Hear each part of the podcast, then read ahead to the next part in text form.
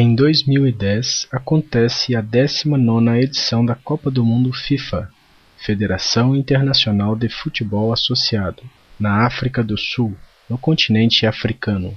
O Brasil é o país que alcançou mais títulos mundiais, cinco no total. Por isso o Brasil é pentacampeão e o único país capaz de se tornar hexacampeão em 2010. A Itália segue logo atrás com quatro títulos mundiais, ela é tetracampeã. A Alemanha, por sua vez, é três vezes campeã mundial. Ela é tricampeã, seguida pelos bicampeões Uruguai e Argentina, duas vezes campeões mundiais. E com apenas um título temos a Inglaterra e a França.